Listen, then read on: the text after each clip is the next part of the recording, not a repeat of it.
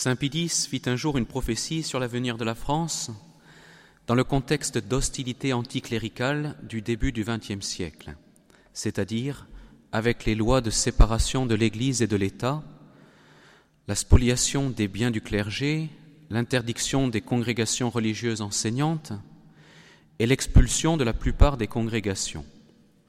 La situation était assez noire alors que trente ans auparavant, la basilique de Montmartre avait été érigée suite au vœu national et à une collecte de fonds dans toute la France, suite aussi à la consécration du monde au Sacré-Cœur de Jésus pour sa fête en 1899, juste avant d'entrer dans le XXe siècle. Donc ceci pour situer le contexte. Le bienheureux Charles de Foucault venait de mettre ce symbole éloquent de l'amour du Christ, le cœur de Jésus, sur son habit, un cœur rouge surmonté de la croix sur la poitrine, et il commençait sa mission d'évangélisation nouvelle chez les Touaregs, qui venaient d'être pacifiés par l'armée française dans le sud de l'Algérie. Saint Pidis disait donc le 29 novembre 1911 dans une allocution Le peuple qui a fait alliance avec Dieu au fond baptismaux de Reims se repentira et retournera à sa première vocation. Les mérites de tant de ses fils qui prêchent la vérité de l'Évangile dans le monde presque entier et dont beaucoup l'ont scellé de leur sang. Les prières de tant de saints qui désirent ardemment avoir pour compagnons dans la gloire céleste les frères bien-aimés de leur patrie. La piété généreuse de tant de ses fils qui, sans s'arrêter à aucun sacrifice, pourvoit à la dignité du clergé et à la splendeur du culte catholique, et par-dessus tout, les gémissements de tant de petits enfants qui, devant les tabernacles, répandent leur âme dans les expressions que Dieu met sur leurs lèvres, appelleront certainement sur cette nation les miséricordes divines. Les fautes ne resteront pas impunies, mais elle ne périra jamais, la fille de tant de mérites, de tant de soupirs, et de tant de larmes. Un jour viendra, et nous espérons qu'il n'est pas très éloigné, où la France, comme Saül sur le chemin de Damas, pardon, comme Saul sur le chemin de Damas, sera enveloppée d'une lumière céleste et entendra une voix qui lui répétera Ma fille, pourquoi me persécutes-tu? Et sur sa réponse Qui es-tu, Seigneur? la voix répliquera je suis Jésus que tu persécutes. Il t'est dur de regimber contre l'aiguillon, parce que dans ton obstination tu te ruines toi-même. Et elle, tremblante, étonnée, dira, Seigneur, que voulez-vous que je fasse? Et lui, Lève-toi, lave-toi des souillures qui t'ont défiguré, réveille dans ton sein les sentiments assoupis et le pacte de notre alliance.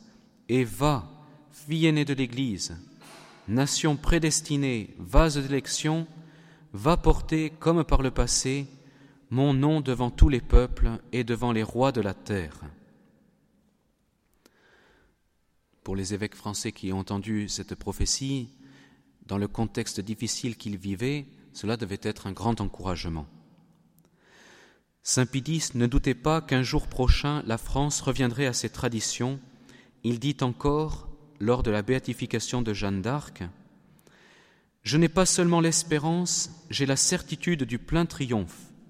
Je suis affermi dans cette certitude par la protection des martyrs qui ont donné leur sang pour la foi et par l'intercession de Jeanne d'Arc, qui, comme elle vit dans le cœur des Français, répète aussi sans cesse au ciel la prière Grand Dieu, sauvez la France. Nous voulons citer aussi ce qu'a dit Marthe Robin au sujet de la France. Donc au père Yannick Bonnet, qui, en avril 1973, est allé voir Marthe Robin pour lui demander son avis sur la dégradation sociale et morale de la France.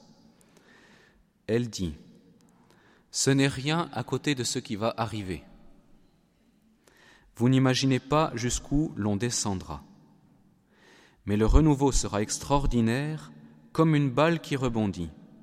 Non, cela rebondira beaucoup plus vite et beaucoup plus haut qu'une balle. Elle avait dit trente ans auparavant au père Finet, le cofondateur des foyers de charité, en 1936. La France tombera très bas, plus bas que les autres nations à cause de son orgueil et des mauvais chefs qu'elle se sera choisie. Elle aura le nez dans la poussière. Alors elle criera vers Dieu, et c'est la Sainte Vierge qui viendra la sauver. Elle retrouvera sa mission de fille aînée de l'Église et enverra à nouveau des missionnaires dans le monde entier. En parlant de l'œuvre des foyers de charité, elle lui disait Ils seront une réponse du cœur de Jésus au monde après la défaite matérielle des peuples et de leurs erreurs sataniques.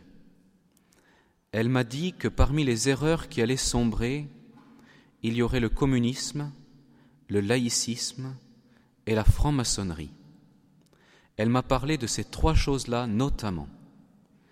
Elle m'a dit ça en 1936. Mais elle m'a dit que ce serait après une intervention de la Sainte Vierge. Donc on trouve cette citation dans le livre du Père Raymond Perret, Marthe Robin, L'offrande d'une vie, publié en 2007. Alors en préparant euh, cette petite euh, euh, allocution,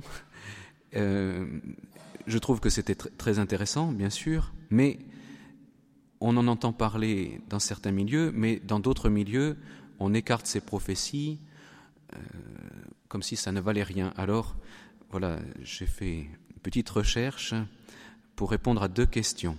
Quelle est la valeur d'une telle prophétie? Et puis, comment pouvons-nous comprendre la mission de la France comme celle de fille aînée de l'Église? D'abord, quelle est la valeur d'une prophétie? À la Pentecôte, Saint Pierre a cité le prophète Joël qui disait Je répandrai de mon esprit sur toute chair, et vos fils et filles prophétiseront. Donc hier, on a posé la question à nos frères juifs est-ce qu'ils avaient encore des prophètes? Donc, et nous, en avons-nous? Peut-on dire que Saint Pitis et Marthe Robin ont parlé avec l'esprit des prophètes? Si le prophète Joël a dit Vos fils et vos filles prophétiseront, il n'est donc pas étonnant qu'un pape et qu'une âme aussi privilégiée que Marthe Robin ait pu être éclairée pour parler de l'avenir qui se profile. En commentant la troisième partie du secret de Fatima, que Jean-Paul II a voulu voir publier en l'an 2000, le futur Benoît XVI, alors cardinal chargé de la Congrégation pour la doctrine de la foi, expliquait l'importance et la place des prophéties dans la vie de l'Église distinguant la révélation publique et les révélations privées qui ne sont pas à négliger cependant. Il disait La plus ancienne lettre de Saint Paul qui nous a été conservée, le texte qui, dans l'absolu, est peut-être le plus ancien du Nouveau Testament, la première lettre aux Thessaloniciens, me semble donner une indication. L'apôtre y écrit N'éteignez pas l'Esprit, donc l'Esprit Saint, ne méprisez pas les prophéties, mais discernez la valeur de toute chose, ce qui est bien, gardez-le. Donc chapitre 5, versets 19 à 21.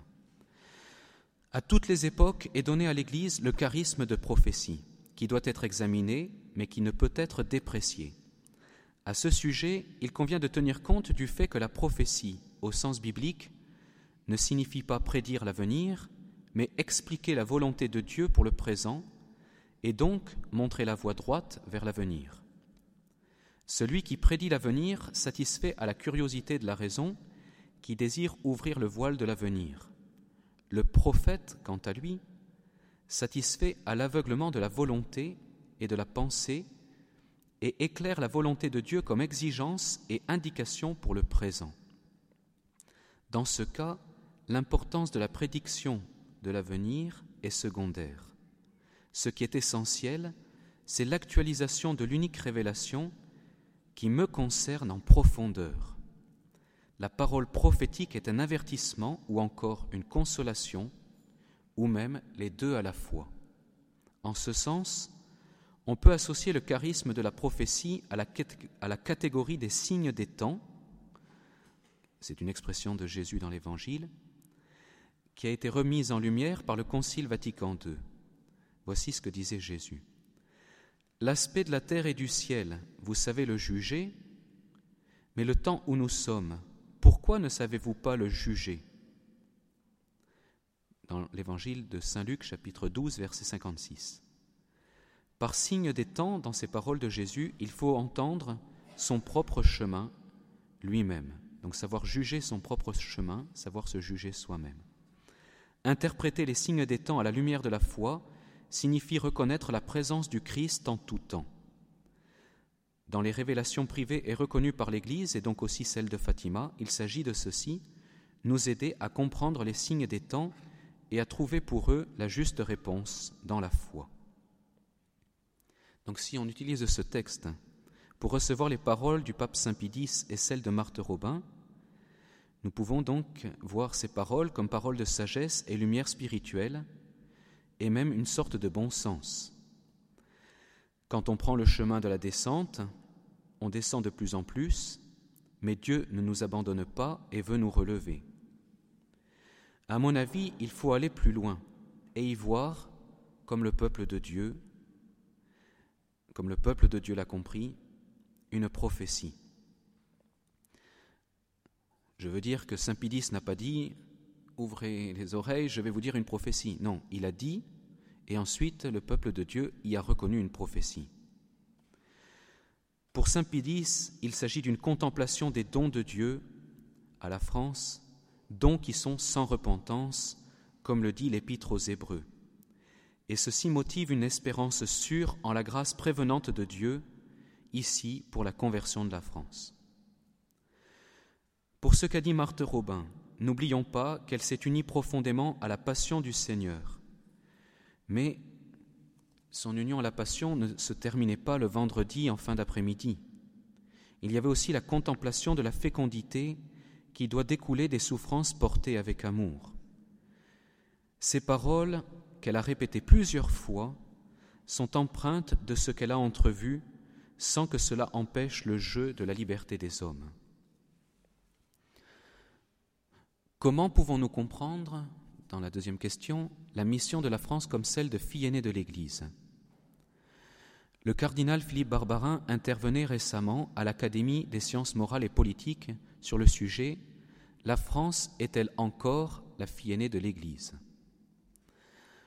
En faisant la part des choses, il notait que les historiens pointilleux contestent ce titre qui présente la France comme la première nation chrétienne.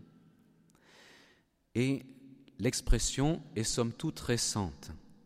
C'est Lacordaire qui l'utilise en premier en 1851. Auparavant, on parlait du roi de France comme fils aîné de l'Église. Mais cependant, on peut comprendre que le peuple franc soit regardé comme le premier des peuples barbares païens à avoir été baptisé dans la foi de Nicée et avoir déclaré son attachement à l'Église catholique. Cet attachement n'a pas été parfait. Et il ne l'est pas actuellement encore.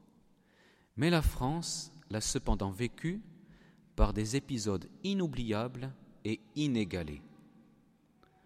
Donc, hier, Père Bernard nous disait que nous pouvons être fiers de la France et nous pouvons aussi être fiers, euh, pardon, d'être fiers de l'Église, mais nous pouvons aussi être fiers de la France.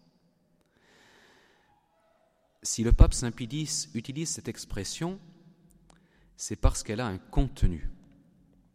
Le bienheureux Jean-Paul II l'a aussi utilisé lors de son premier voyage en France comme pape en 1980 dans une question mémorable.